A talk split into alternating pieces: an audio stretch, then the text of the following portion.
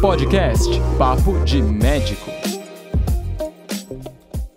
Fala galera, bem-vindo a mais um episódio aqui de Papo, do Papo de Médico. Meu nome é Augusto. É, a gente está aqui com o Felipe, está com o Henrique do Medicoff. Hoje a gente tem uma convidada muito especial que é a Flávia Ju, né? Flávia Ju que ela é cirurgiã geral, cirurgiã plástica, ela é empreendedora, ela, ela é CEO do Padrinho Med, ela faz curso de estrutura, ela é influenciadora digital, ela é tanta coisa que a gente vai ter muito que conversar aqui hoje. Então, muito obrigado aí por você aceitar nossa, nosso convite para conversar com a gente e contar um pouquinho da sua história aí pra gente, pra gente entender melhor como é que foi sua trajetória até você chegar aqui nesse ponto, né? A gente a gente sabe que esse podcast ele vai ser muito ouvido porque você já é uma influenciadora importante das mídias digitais, né? Assim, já tem milhares de seguidores no Instagram, então tenho certeza que eles vão querer ouvir você conversar um pouquinho, você falar um pouquinho da sua história.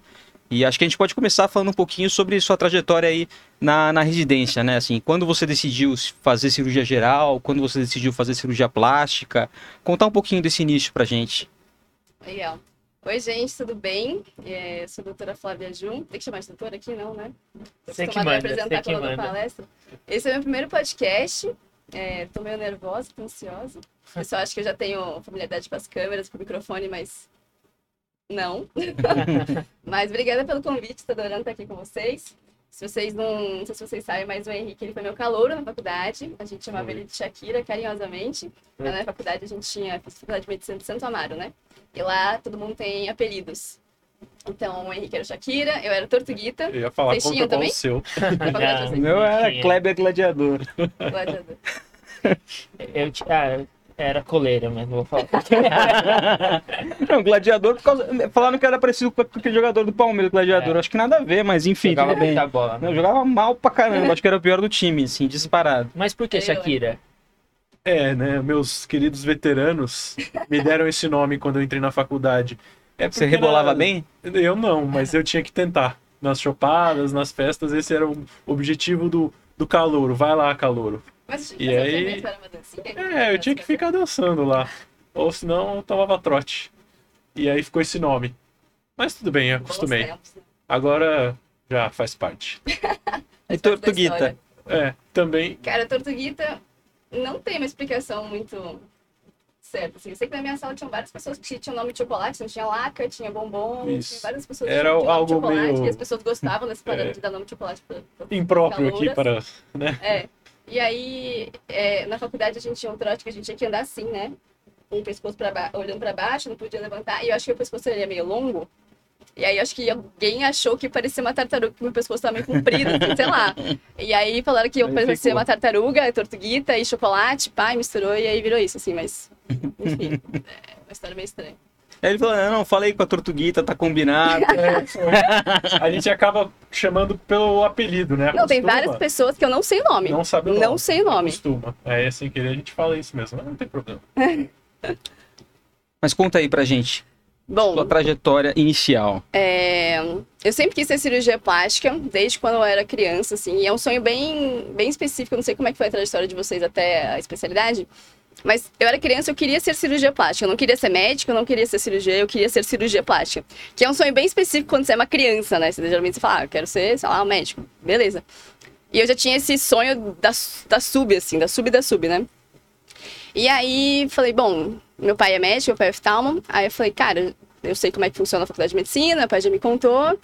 é, vou traçar meu plano aqui. Então, basicamente, fazer ser uma boa aluna no, cole, no colegial, passar no vestibular, fazer a faculdade, aí depois fazer prova de geral e depois fazer outra prova de plástica. E aí, desde quando eu entrei na faculdade, eu já tinha isso muito claro na minha cabeça, que eu queria plástica. Aí, na época que eu entrei, é, eu sou dois anos mais velha que o Shakira, né? Que o Henrique. Dois? Dois, né? Dois, dois anos. É, sou duas turmas Ah, acima da dele. Isso. É, quando eu entrei, a Liga de Cirurgia Plástica estava inativada, estava com uns problemas lá burocráticos, e aí eu queria muito participar da Liga de Cirurgia Plástica, porque eu queria fazer cirurgia plástica, e a Liga não estava funcionando direito. E aí eu re- reformulei toda a Liga, fiz um estatuto novo, fiz um projeto de Liga novo, aí consegui abrir, aí virei presidente da Liga por dois anos. E aí foi muito legal, porque eu construí meu currículo inteiro na faculdade pensando na cirurgia plástica. Então eu fiz Eu fazia acho que uns dois, três cursos de, de suturas durante a faculdade, porque, enfim, eu adorava fazer e eu gostava disso no meu currículo também. É, organizei workshops, fiz trabalhos científicos nesse sentido também, aí fui presidente da liga, fui presidente do congresso paulista de ligas. Então eu fiz o currículo inteiro pensando nisso, que foi uma coisa boa, né, de já ter entrado na cirurgia, na, na medicina com a especialidade definida, mas ao mesmo tempo, eu sei que os estudantes de medicina têm muita dúvida, né, em relação ao que escolher, como escolher a especialidade. Então, sugestão para vocês. Ao mesmo tempo que eu já entrei muito decidida, foi bom porque eu fiz meu currículo inteiro nesse sentido, da cirurgia plástica, mas foi ruim porque eu não permiti, eu não me permiti conhecer outras coisas, entendeu? Então, assim, ah, urologia. Hoje eu sei que a urologia é super legal, mas na época, cara, eu nem, sabe, assim, eu nem dei chance pra urologia me conquistar. Ou, sei lá, qualquer especialidade clínica. Cara, não, gosto de cirurgia, não tem nada a ver. Não fala comigo sobre cardiologia, por exemplo. Que foi ruim. De repente poderia ter apaixonado por outra coisa. De repente, enfim, é- essa é a vida. Mas eu não, não abri as portas para outras coisas, entendeu? Então, para quem tá entrando na faculdade já sabendo a sub, mantenha um pouco a cabeça aberta, porque às vezes a gente fica muito bitolado no que a gente quer fazer, né? Esquece do resto. Ah, acho que até em termos de currículo, assim, não sei, quando você vai fazer a prova da R1, por exemplo, que as pessoas se importam muito, ah, mas é. Mas eu não tenho nada, não sei aonde, eu não tenho nada em cirurgia, como que eu vou prestar cirurgia, eu não tenho nada em clínica médica. Eu acho que o que os caras se importam, na verdade, é se- que você tenha uma atividade acadêmica importante, né? Seja lá qual for. Já É, publicação. Publicação, se você é, participou ativamente de liga, se você foi diretor de liga, se você tem. Se teve uma atividade acadêmica importante, né? Eu, por exemplo, fiz liga de epilepsia. Minha Você cara. Enfim, coisas da vida, né? Mas Eu acho que. é essa a quando questão. gente vai- Concordo com o que você falou. É, quando a gente vai fazer. Eu participo da prova de, de seleção dos, dos residentes agora, né? E uma coisa que a gente vê, eu acho que em outros serviços também, é o, aluno que às vezes tem o currículo inteiro em cirurgia plástica, legal, funciona, mas o cara que, sei lá, eu queria muito fazer cardiologia, fiz várias coisas, vários trabalhos, várias ligas, e aí depois cheguei no final e descobri que eu amo a cirurgia plástica, é isso que eu quero fazer. Cara, também tá super valendo. É legal você viver outras coisas, fazer 14 ligas diferentes e descobrir que é a cirurgia plástica, do que você viver só de plástica e descobrir lá no final que não é plástica. E aí? Você É, mas não conhece mais nada? engajada, mas sua É, você não conhece mais nada, então você perdeu suas opções, assim. Então, Então, acho que o que não dá é pra você ficar morto a faculdade toda e depois querer ter um currículo. é, no, também, no né? sexto, Não dá. no sexto Resolver ano. no né? último minuto não dá, né? Desde o começo tem que estar ativo fazendo alguma coisa. E Flávia, quando que veio a, a sua ideia aí, essa carreira de blogueira, empreendedora? Como que surgiu isso? Conta pra gente. Cara, loucura. É, eu tá. Continuando a minha trajetória, que é importante vocês entenderem como é que eu cheguei aqui onde estou hoje. Eu sempre quis cirurgia plástica e eu sempre fui muito bitolada, então eu nunca me permiti ver outras coisas. Eu tava muito focada em ser cirurgia plástica. E basicamente só lia coisas de cirurgia, eu só estudava pra prova, eu só ficava vivendo esse mundinho da bolha de medicina.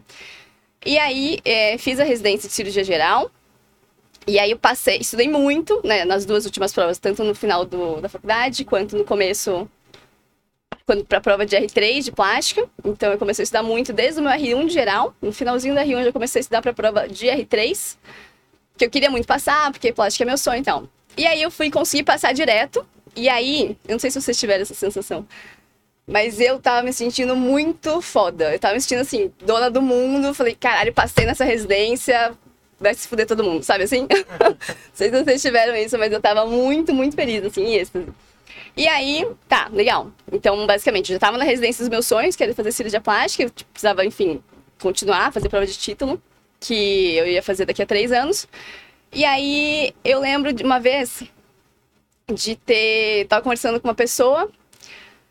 Aí esse cara falou assim: qual é o maior sonho da sua vida? E aí, né, como eu sempre quis ser cirurgia plástica desde criança, eu falei, cara, o maior sonho da minha vida é ser cirurgia plástica. E aí eu tava pronta pra responder isso. E quando você é criança e você fala que seu sonho é ser cirurgia plástica, é muito legal. Porque, cara, você é uma criança de 10 anos, tá falando que você quer ser cirurgia plástica, pô, bacana, a pessoa tem sonhos, a pessoa corre atrás, a pessoa, né, quer ser alguém na vida, bacana. Quando você já está na residência de cirurgia plástica, você fala que seu sonho é ser cirurgia plástica, fica pequeno, entendeu? E é muito louco você sentir que o sonho da sua vida ficou pequeno para a vida que você tem hoje. É uma reflexão me deixa até meio arrepiada. Meio ouro de tolo, assim. Não, É, bom, tipo, né? beleza. Só que eu não tinha, até esse cara me perguntar, eu não tinha me dado conta que o sonho que eu estava, o sonho da minha vida tinha ficado pequeno para mim naquele momento. Que basicamente é continuar viva e passar numa última prova que eu ia conquistar esse sonho. E aí, quando eu fui falar que o sonho da minha vida era ser cirurgia plástica, eu não consegui falar. Eu falei, ah, é. É montar uma clínica, né? Sei lá, toda integrada e super bonita, sabe assim? E aí eu falei, eu falei, cara, mas nem eu tô acreditando nisso, como é que eu quero que esse cara acredite? Nem eu sei o que responder. Aí depois desse dia, eu lembro que eu fiquei uns, cara, uns três dias assim, ó. E agora? Fudeu. O que, que eu vou fazer na minha vida? Eu tô vivendo, tipo, sem sonhos, eu tô vivendo sem propósito. E eu, como eu sou uma pessoa extremamente focada, é assim, tem, eu tô no, no A, quero chegar no B, cara, eu vou fazer de tudo pra chegar no B. E eu meio que já tava chegando no B, e aí eu percebi que eu tinha que correr atrás de, de depois do B, do C, sei lá. E eu não tinha percebido até aquele momento. Eu falei, ferrou. Tipo assim, bateu um desespero, que eu fiquei, sei lá. Eu lembro que eu ia no Parque Ibirapuera e eu ficava sentada olhando pro lago assim, ó. Mó tempão, real, mó tempão. Eu ficava tipo. Quem sou eu? Agora, Na verdade, agora era uma meta, né? Acho que é, era uma meta. é, tipo. Talvez lá no começo pudesse ser um sonho, mas quando você vai se Exato, mas enfim, ser- eu tava conquistando, tava É, quase conquistando. Aí, o que, que aconteceu? Depois que eu tive esse momento de crise existencial, eu falei, cara, eu vou me permitir viver outras coisas, vou viver um pouco fora da medicina. Eu já tinha um Instagram, acho que devia ter uns 10 mil seguidores, mas basicamente, sei lá, sem conteúdo, eu postava umas selfies, as pessoas achavam bonitinha e curtiam, mas tipo assim, sem conteúdo nenhum. E aí eu falei, cara, eu gosto de Instagram, eu vou, sei lá, viver, conhecer mais sobre Instagram, vou ver que, que, que- como é que funciona isso. E aí eu lembro que eu comecei alguns eventos de marketing, porque me chamaram, sei lá, eu era. Eu tinha Instagram razoavelmente grande na época, né? Há 4, 5 anos atrás, tinha 10 mil, era bastante. É, Aí me chamaram e falaram, ah, toma aqui esse ingresso aqui, vai nesse evento, aí você posta. uns- Nem tinha story, era só, sei lá, só aparece lá. Aí eu fui e falei, ah, beleza. Aí eu me apaixonei, falei, caraca, existe um negócio que chama, tipo, empreendedorismo. E aí foi muito louco, porque eu comecei a ver várias coisas. Eu acho que, eu não sei como é que foi a experiência de vocês vivendo nesse mundo de empreendedorismo, né? Que pra mim foi muito louco perceber que CRM não é Conselho Regional de Medicina, é, sei lá, Customer Manager Relationship, sabe? E descobri várias coisas que, sei lá, B2B, B2C, é, vários, vários nomes, assim, que não faziam parte do meu dia a dia, mesmo eu tendo estudado, sei lá, 10 anos até então, estava na residência. E eu falei, caraca, que mundo é esse? Como assim? Eu não conheço nada desse mundo de CRM, B2B, B2C, eu não sei nada disso. Eu falei, cara, eu sou muito burra, velho. O que eu tô fazendo nos últimos 10 anos? Não sei se vocês tiveram esse site assim. É, eu tenho frequentemente. E continuo tendo, né? Né? um mundo totalmente novo e que muda o tempo todo, né? Se a gente Cara, não tiver ligado e se atualizando o tempo todo, fica pra trás mesmo. Eu teve um dia que a gente conversou com um cara, assim, que é bem do business, assim. Foi aqui nessa sala mesmo, a gente conversou com ele. Daí terminei, te- eu terminei essa conversa, assim, cheguei de noite em casa, falei, eu vou comprar uns 10 livros de empreendedorismo. que Eu sou um idiota, não sei nada. Um moleque, um moleque mais novo. Eu, mais novo eu comprei, juro, eu comprei uns 10 livros. Eu tô lendo lá tal. Assim, sempre, sempre aprendendo, mas é impressionante como a gente. Assim, é lógico, né? A mesma coisa que a gente for con- conversar com um empreendedor, talvez ele não saiba nada sobre medicina, né? É Uma coisa que a gente ficou o tempo inteiro ali pensando nisso. Mas realmente é outro universo e é um universo até um pouco viciante, assim, quando você começa. É né? lindo, né? Eu, eu amo também agora. Mas o momento que eu descobri que existia, que assim, são duas etapas de você conhecer uma coisa nova, né? É você ter uma coisa que você não sabe, e tá tudo bem, e ter uma coisa que você sabe que você não sabe, né? Então, a partir desse momento, você tem a escolha de você aprender ou você, sei lá, continuar vivendo sua vida e ignorar. E aí, esse momento de você saber que você não sabe é um passo bem grande, e às vezes é meio chocante, né? Então eu tive isso em várias vezes. Então eu tive isso quando eu comecei a estudar sobre marketing, comecei a estudar sobre mídias sociais, comecei a estudar sobre empreendedorismo, comecei a estudar agora sobre desenvolvimento de aplicativo. Tipo, entendeu? São vários mundos novos que eu entro e cada vez eu fico meio chocada com a quantidade de coisa que a gente não, não sabe que a gente não sabe, entendeu? Uhum. Que é muito louco, né? Depois passa pra gente quem desenvolve o seu aplicativo aí que a gente precisa. Vou pensar se eu vou passar. Nem fala. É spoiler? O aplicativo tá todo Tá vapor. ótimo. A gente tá. Falta terminando. pouco. Falta Acabou. pouco. Sempre falta É. pouco. Mas tá aplicativo é quase... assim mesmo. Não, aplicativo. Depois a gente é conversa sobre experiência de aplicativo, mas É é, difícil. é, é caos na terra. Ah, a gente contratou um cara pra ajudar a gente, ajudar a empresa que ajuda. Ah, tá uma situação catastrófica, Não, mas tá tudo aplicativo é difícil, cara. Vivendo várias coisas. Bom, aí, só pra concluir a parte do- da rede social que eu não cheguei ainda, aí comecei a estudar sobre redes sociais. Falei, cara, acho que isso aqui se enquadra comigo, acho que isso aqui tem a ver comigo, vou começar a estudar mais sobre marketing, é, marketing, sobre mídias sociais. E aí, nesse meio, nessa, nessa descoberta de quem eu, do meu novo sonho, que esse período de definir o novo sonho pra mim é, é, é meio bagunçado, assim. Eu fui viajar. Eu gosto muito desse meu, dessa minha forma de resolver as coisas, que é não sei o que fazer, tô perdida, o que eu faço? Eu vou viajar. E é ótimo, porque geralmente eu saio do, daquele, daquela forma de pensar e consigo ver as coisas diferentes. Aí fui viajar pra Tailândia. E eu já tava pensando em trabalhar mais nas redes sociais pra, enfim, fazer alguma coisa legal. Aí fui pra Tailândia, fiz Tailândia e Bali. Fiz sozinha a viagem, fiz uma parte com uma amiga minha, outra parte sozinha. E foi maravilhoso, eu conheci vários blogueiros de viagem nessa viagem. E aí eu descobri que os blogueiros de viagem são muito legais, assim. Primeiro que eles são muito legais como pessoa, que eles são muito leves, são muito felizes, assim. É uma, é uma vida gostosa, aparentemente. E eles viajam de graça. Ou então eles recebem pra viajar. Eu falei, cara, isso combina muito comigo. acho que com todo mundo. Um Falei, cara, acho que eu quero essa vida. É, acho que eu quero essa vida. Aí eu voltei decidida a ser uma blogueira de viagem. E aí, como eu conheci vários blogueiros de viagem, eu peguei várias dicas e tal. Aí, sim, comecei a estudar mais sobre mídias sociais, sobre Instagram diretamente, não tinha TikTok ainda, ou não estava muito forte. É, Então eu comecei eu, eu- em eventos diferentes, né? Porque a gente ia muito em congresso, ligas e tal. E eu lembro de ter ido num, num evento que era um evento, uma convenção de blogueiros de viagem. E foi maravilhoso, conheci um monte de gente super legal, e eles falando das experiências, como é que eles fazem para conseguir parceria com hotel, como que viagem mais barato, é, como é que vira um nômade digital, que é você ficar viajando e, e trabalhando, sei lá, sem uma casa fixa, né? E achei sensacional, assim, porque foi uma coisa totalmente fora do nosso mundo de medicina que a gente tá bitolado, e eu amei, foi tipo, muito legal, real, assim. E aí foi que eu decidi investir em rede social para ser blogueira de viagem, porque o sonho que eu criei na minha cabeça novo era terminar a residência em 2020 e dar uma volta ao mundo. E aí eu percorri esse sonho loucamente durante a residência inteira, então eu acho que eu, de 10 mil, eu fui para 160 mil até o final da residência, e o ano passado eu dobrei de quantidade de seguidores, fui para 300 e pouco. Mas, tipo, em um ano, mais de 160, mi- é, 160 mil em um ano é muita coisa. Então, eu realmente estudei muito, trabalhei muito, dediquei muito tempo, muita energia e realmente teve muitos frutos, então foi muito legal. E foi assim que surgiu o Flávia de Blogueira. Mas aí você, você largou esse sonho? Como que você Então, aí, olha só, sonho? o meu sonho incluía a seguinte coisa: eu tinha que ser uma boa residente, uma boa cirurgia plástica, tinha que fazer a prova de título, passar na prova de título obrigatoriamente, tinha que passar, senão eu não ia querer viajar, tipo, não ia me sentir, sei lá, conquistando esse sonho, merecendo esse sonho. Então eu tinha que passar na prova de título, e aí eu tinha que. É, sei lá, tem algumas coisas, então, sei lá, tinha que vender meu carro, tinha que juntar um pouquinho mais de dinheiro, tinha que devolver meu apartamento, algumas coisas assim, sabe? É, e aí eu meio que tinha tudo, então eu não tinha aberto consultório ainda, eu não, não tinha cachorro ainda, eu não tinha nada que me prendesse fisicamente aqui no Brasil. Falei, cara, eu vou treinar residência, eu vou fazer essa volta ao mundo, um ano e meio depois eu volto, aí eu abro meu consultório, faço as coisas que eu quiser fazer, assim, mas eu quero fazer essa viagem. E é, eu tinha tudo, menos dinheiro, por isso que eu trabalhei com rede social para ter uma viagem mais barata. E eu terminei a residência em março, e em março chegou a pandemia. Ou seja, não fui viajar por causa da pandemia. E aí, de março do ano passado pra cá, já tem um ano e meio, né? Eu fui amadurecendo, assim. E agora, na vida que eu tenho, não é que eu desisti de dar essa volta ao mundo.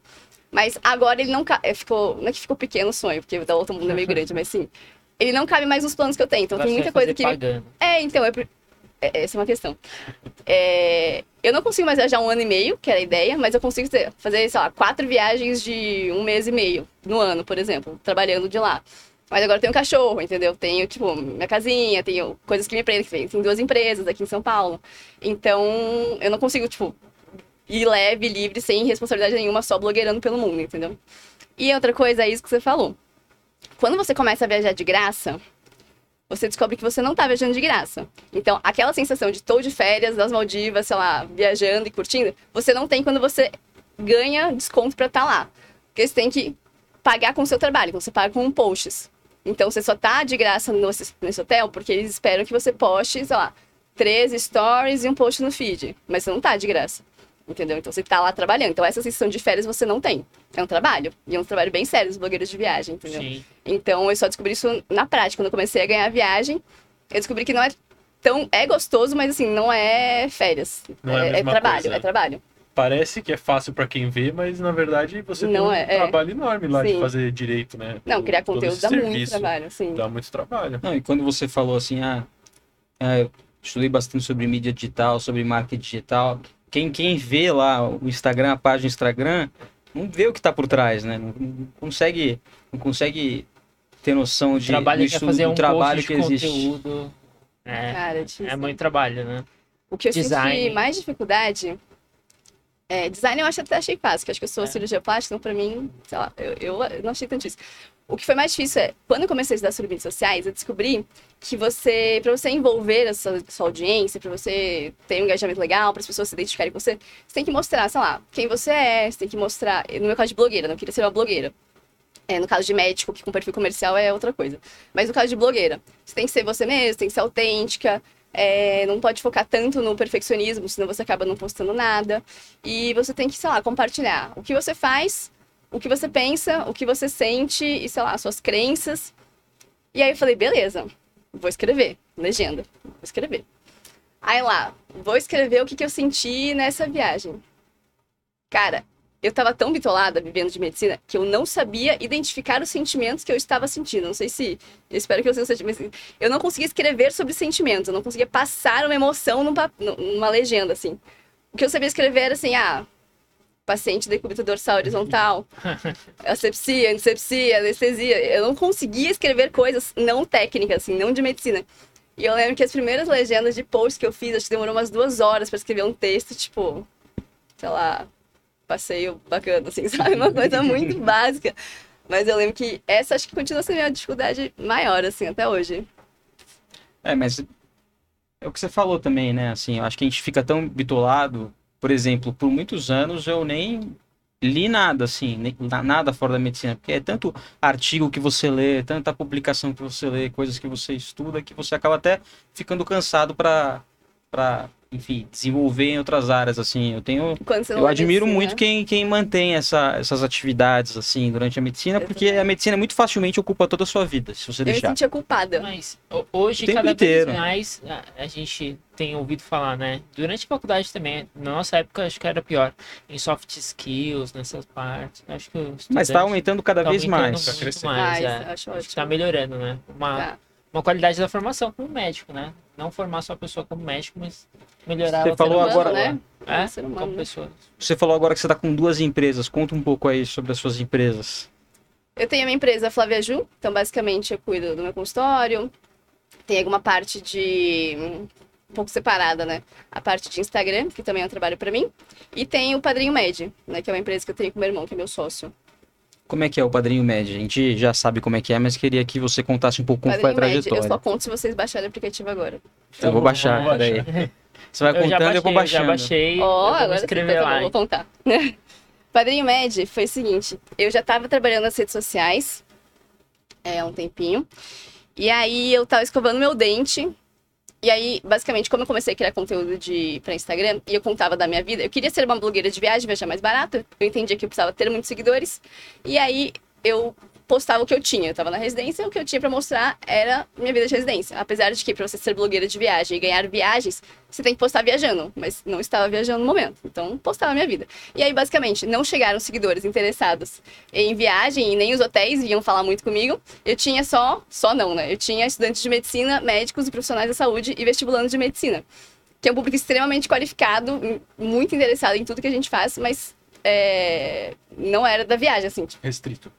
É, bem nichado, bem nichado, mas sem querer. Tipo, não foi assim, vou ser uma blogueira e vou mostrar a vida de uma médica. Não, foi total sem querer, assim. Eu estudei pra caramba sobre mídias sociais e errei, mas deu certo no final das contas. É, E aí, eu sabendo desse público que eu tinha de estudante de medicina e médico, eu tava escovando meu dente um dia e falei, cara, ia ser muito legal se a gente juntasse os dois, né? Você lembra da nossa faculdade? Eu e o Shakira, a gente fez faculdade de medicina de Santo Amaro.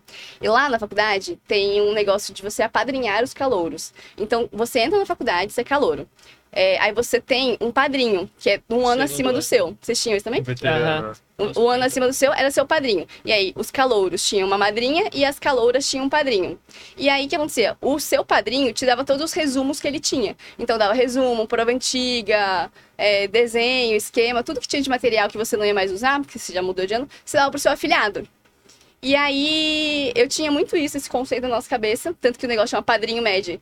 Porque a gente tem essa lembrança da faculdade de chamar nossos veteranos queridos que ajudaram a gente de alguma forma de padrinhos, então é daí que veio o nome Padrinho Med, não sei se eu já contei essa história alguma vez.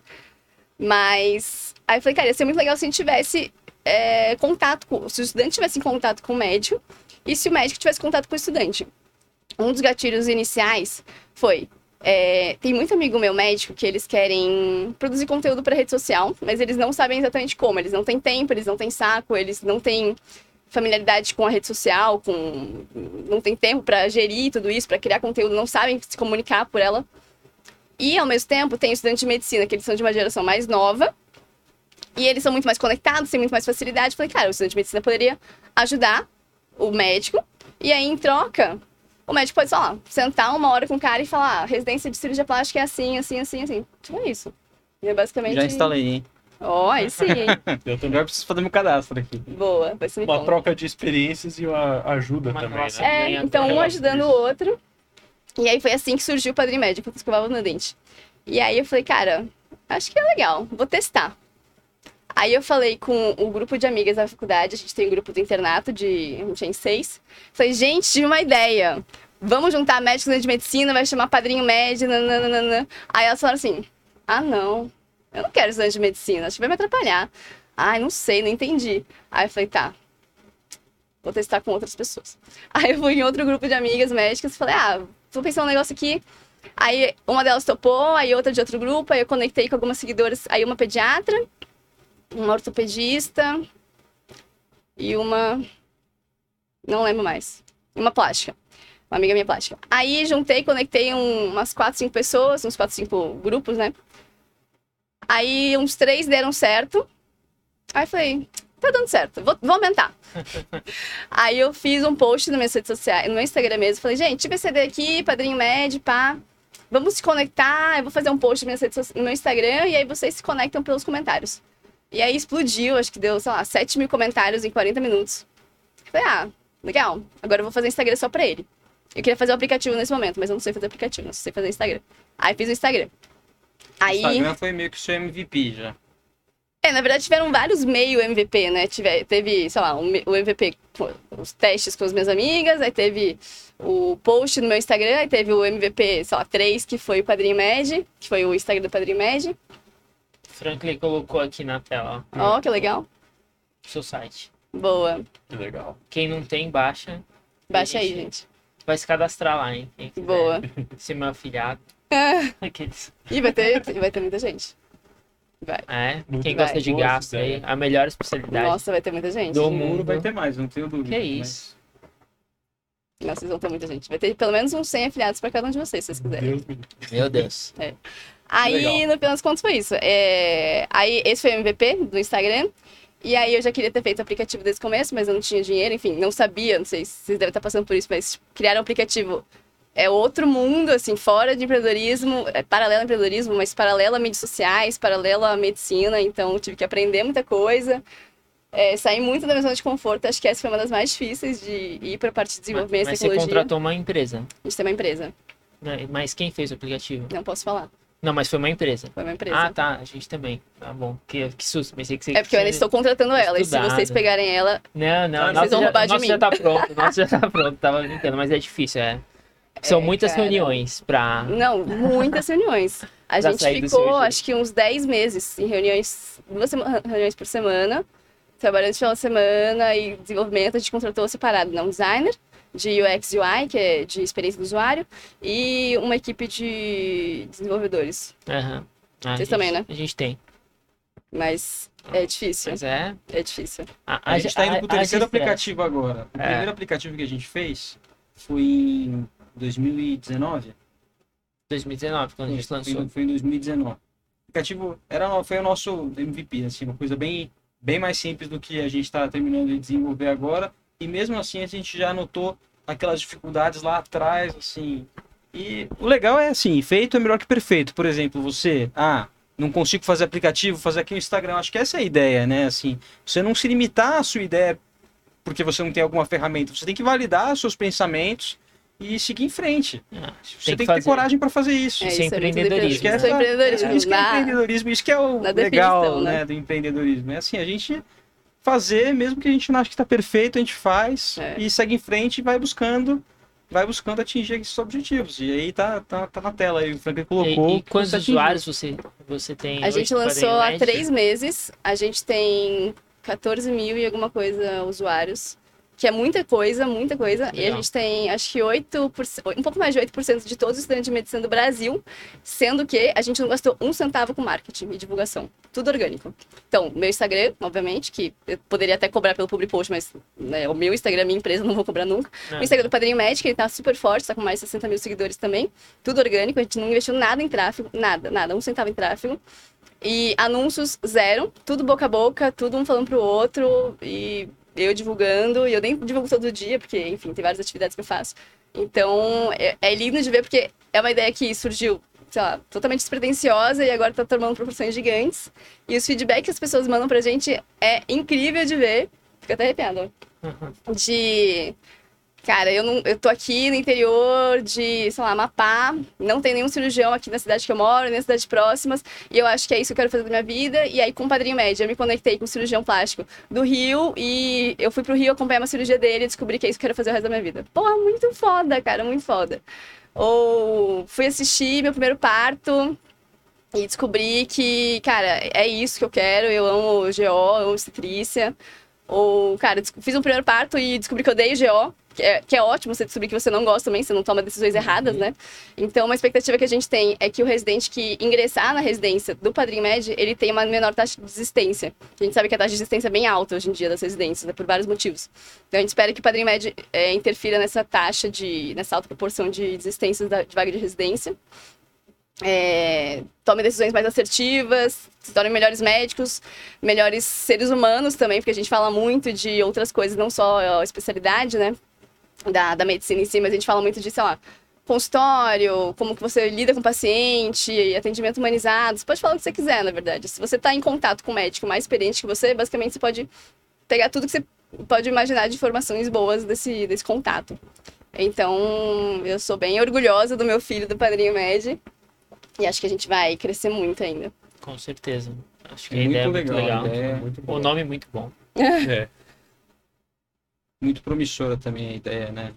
Acho que já deu certo, né? Falar, tem tudo É, para dar certo? já Não, deu já certo. deu certo, né? Agora é só ampliar ainda mais o, o rol de usuários, mas principalmente para quem, quem você falou, assim, o cara tá no interior, o cara quer ter acesso a uma outra especialidade. O que esse projeto me lembra muito assim, quando, quando a gente estava lá na Faculdade de Medicina da USP, tem um projeto que chama Tutores. Tutores FM USP, que eles colocam a gente junto de médicos mais velhos, né? É, mas é um processo um pouco aleatório. Então, por exemplo, eu caí com, com, com o Hazen Abel Ashmawi, que é um que é um médico de dor, um clínico de dor. E eu ia toda semana lá, a gente conversava sobre diversos assuntos, tal. Sim, era muito legal porque ele era um cara legal, dei sorte, mas como é um processo aleatório, eu não pude escolher assim, ah, quem quem que tem a ver uma coisa, buscar uma coisa que eu quero, e tal. Então, nunca tive muito muita proximidade do ponto de vista profissional. Ele virou mais meu amigo, sei lá, do que, do que um tutor propriamente dito. Então, a ideia de conectar pessoas que tenham realmente interesse em comum, eu acho que é um grande pulo do gato aí para É. muito legal A mesmo. gente fez. Um dos aplicativos que a gente mais se inspirou foi o Tinder. Ti- Eu tive que baixar todos. Tinder, Happen, Inner Circle, baixei todos eles. Badu, né? baixei todos. Vi fluxo de cadastro, porque assim, basicamente a gente conecta uma pessoa que tem alguns interesses com outra pessoa que tem interesses em comum. Então a gente tem como se fosse um swipe do Tinder, você vai rolando e vai vendo quem se encaixa melhor. E aí você consegue ver, sei lá, isso aqui é gastrocirurgião de São Paulo, tem interesse em fazer trabalhos científicos. Cara, eu sou estudante de medicina, estou em São Paulo, quero fazer gastro e eu também quero fazer tra- trabalhos científicos. Então, basicamente, um aparece pro outro. E aí vocês conseguem, como se fosse dar um match, assim. Só que a gente chama de adicionar ou apadrinhar, né? Que são dois estágios de você se conectar com um estudante de medicina. Então, é mais ou menos Tinder, assim, só que acadêmico. E sem essa pegada de date, assim. né? Ou não, né? Sei lá. Muito bom. Ou não. Muito bom. Show de bola. E agora, quais são seus próximos sonhos? É, perguntar isso. Próximos Cara, é passos. muito louco. Já tem que ter uma próxima meta, senão você vai ficar Profundo. frustrado de é, novo. Profundo isso daqui. Cara, isso é, né? muito louco, porque. Que é muito louco, né? O Padrinho Med, eu não sou uma muito boa empreendedora no sentido financeiro da coisa, sabe? Eu sou uma boa empreendedora de ter ideias, eu acho que eu sou muito criativa, boto muitas coisas a mão na massa, faço as coisas acontecerem, mas eu esqueço que eu preciso monetizar, né? Então, por exemplo, meu irmão é meu sócio. Ele é engenheiro da USP. E aí, ainda bem que ele mexe com tecnologia, porque assim, se dependesse só de mim, não ia rolar, basicamente. Então, e ele tem toda essa pegada. Tudo que eu não tenho, ele tem. Então, ele mexe com, com números, com dados, com tabelas, gráficos, é, desenvolvedor, tecnologia e parte de finanças. E eu mexo com a parte de criação, criatividade, conteúdo, telas, design. Então, a gente faz um trabalho muito legal juntos. E aí, basicamente, eu falei, cara, tem esse negócio aqui que eu tô fazendo aqui, Vitor.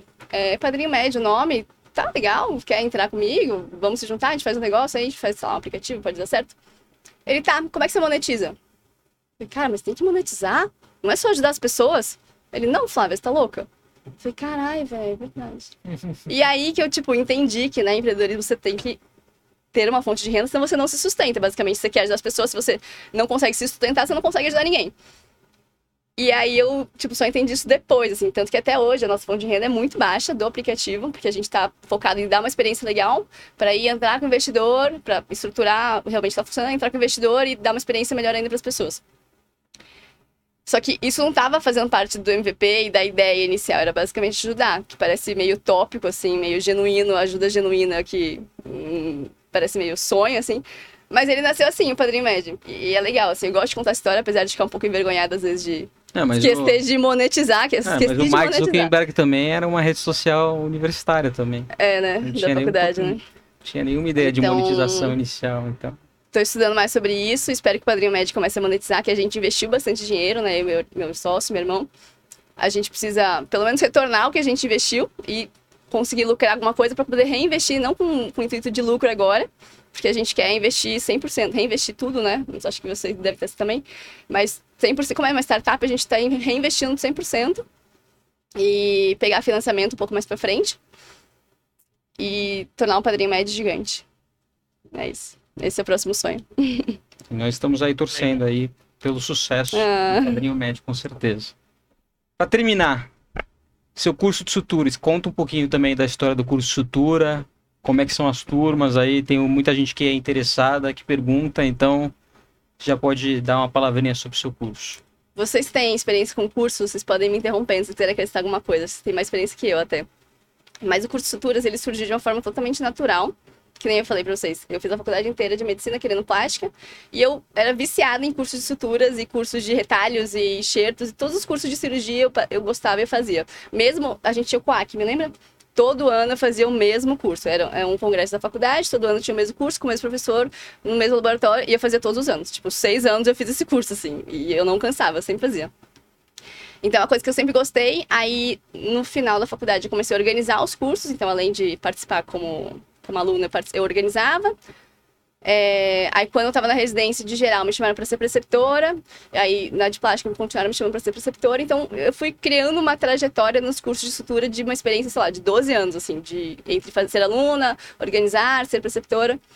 E aí, eu falei, ah, vou fazer um porque comecei a estudar sobre empreendedorismo e vi que realmente é um negócio que dá para ser monetizar, ó, uma palavra que comecei a introduzir na minha vida depois, é, com baixo esforço, até porque curso de estruturas eu já dava há anos, assim, presencial. E, cara, eu vou fazer, vamos ver, acho que vai ser legal, vai dar pra ajudar bastante gente, é, não vou gastar tanto tempo assim na minha vida, não vai me prender aqui, que eu ainda tava com o sonho de viajar o mundo. É, vou fazer. Aí foi isso que eu tava contando pra vocês. Aluguei um estúdio, peguei um videomaker, montei lá um scriptzinho da aula, mas assim, foi super leve, porque já estava muito enraizado no que eu fazia presencial. Aí peguei material e a gente gravou em dois dias. E aí a gente gravou em dois dias, editou durante, sei lá, uns 10 dias para editar, terminar, subi na plataforma. E aí, com esse mesmo curso que eu fiz há mais de um ano, a gente continua vendendo, sei lá, uns mais de cinco por dia, todos os dias. É, investimento não tão alto de tráfego, aí se a gente põe tráfego.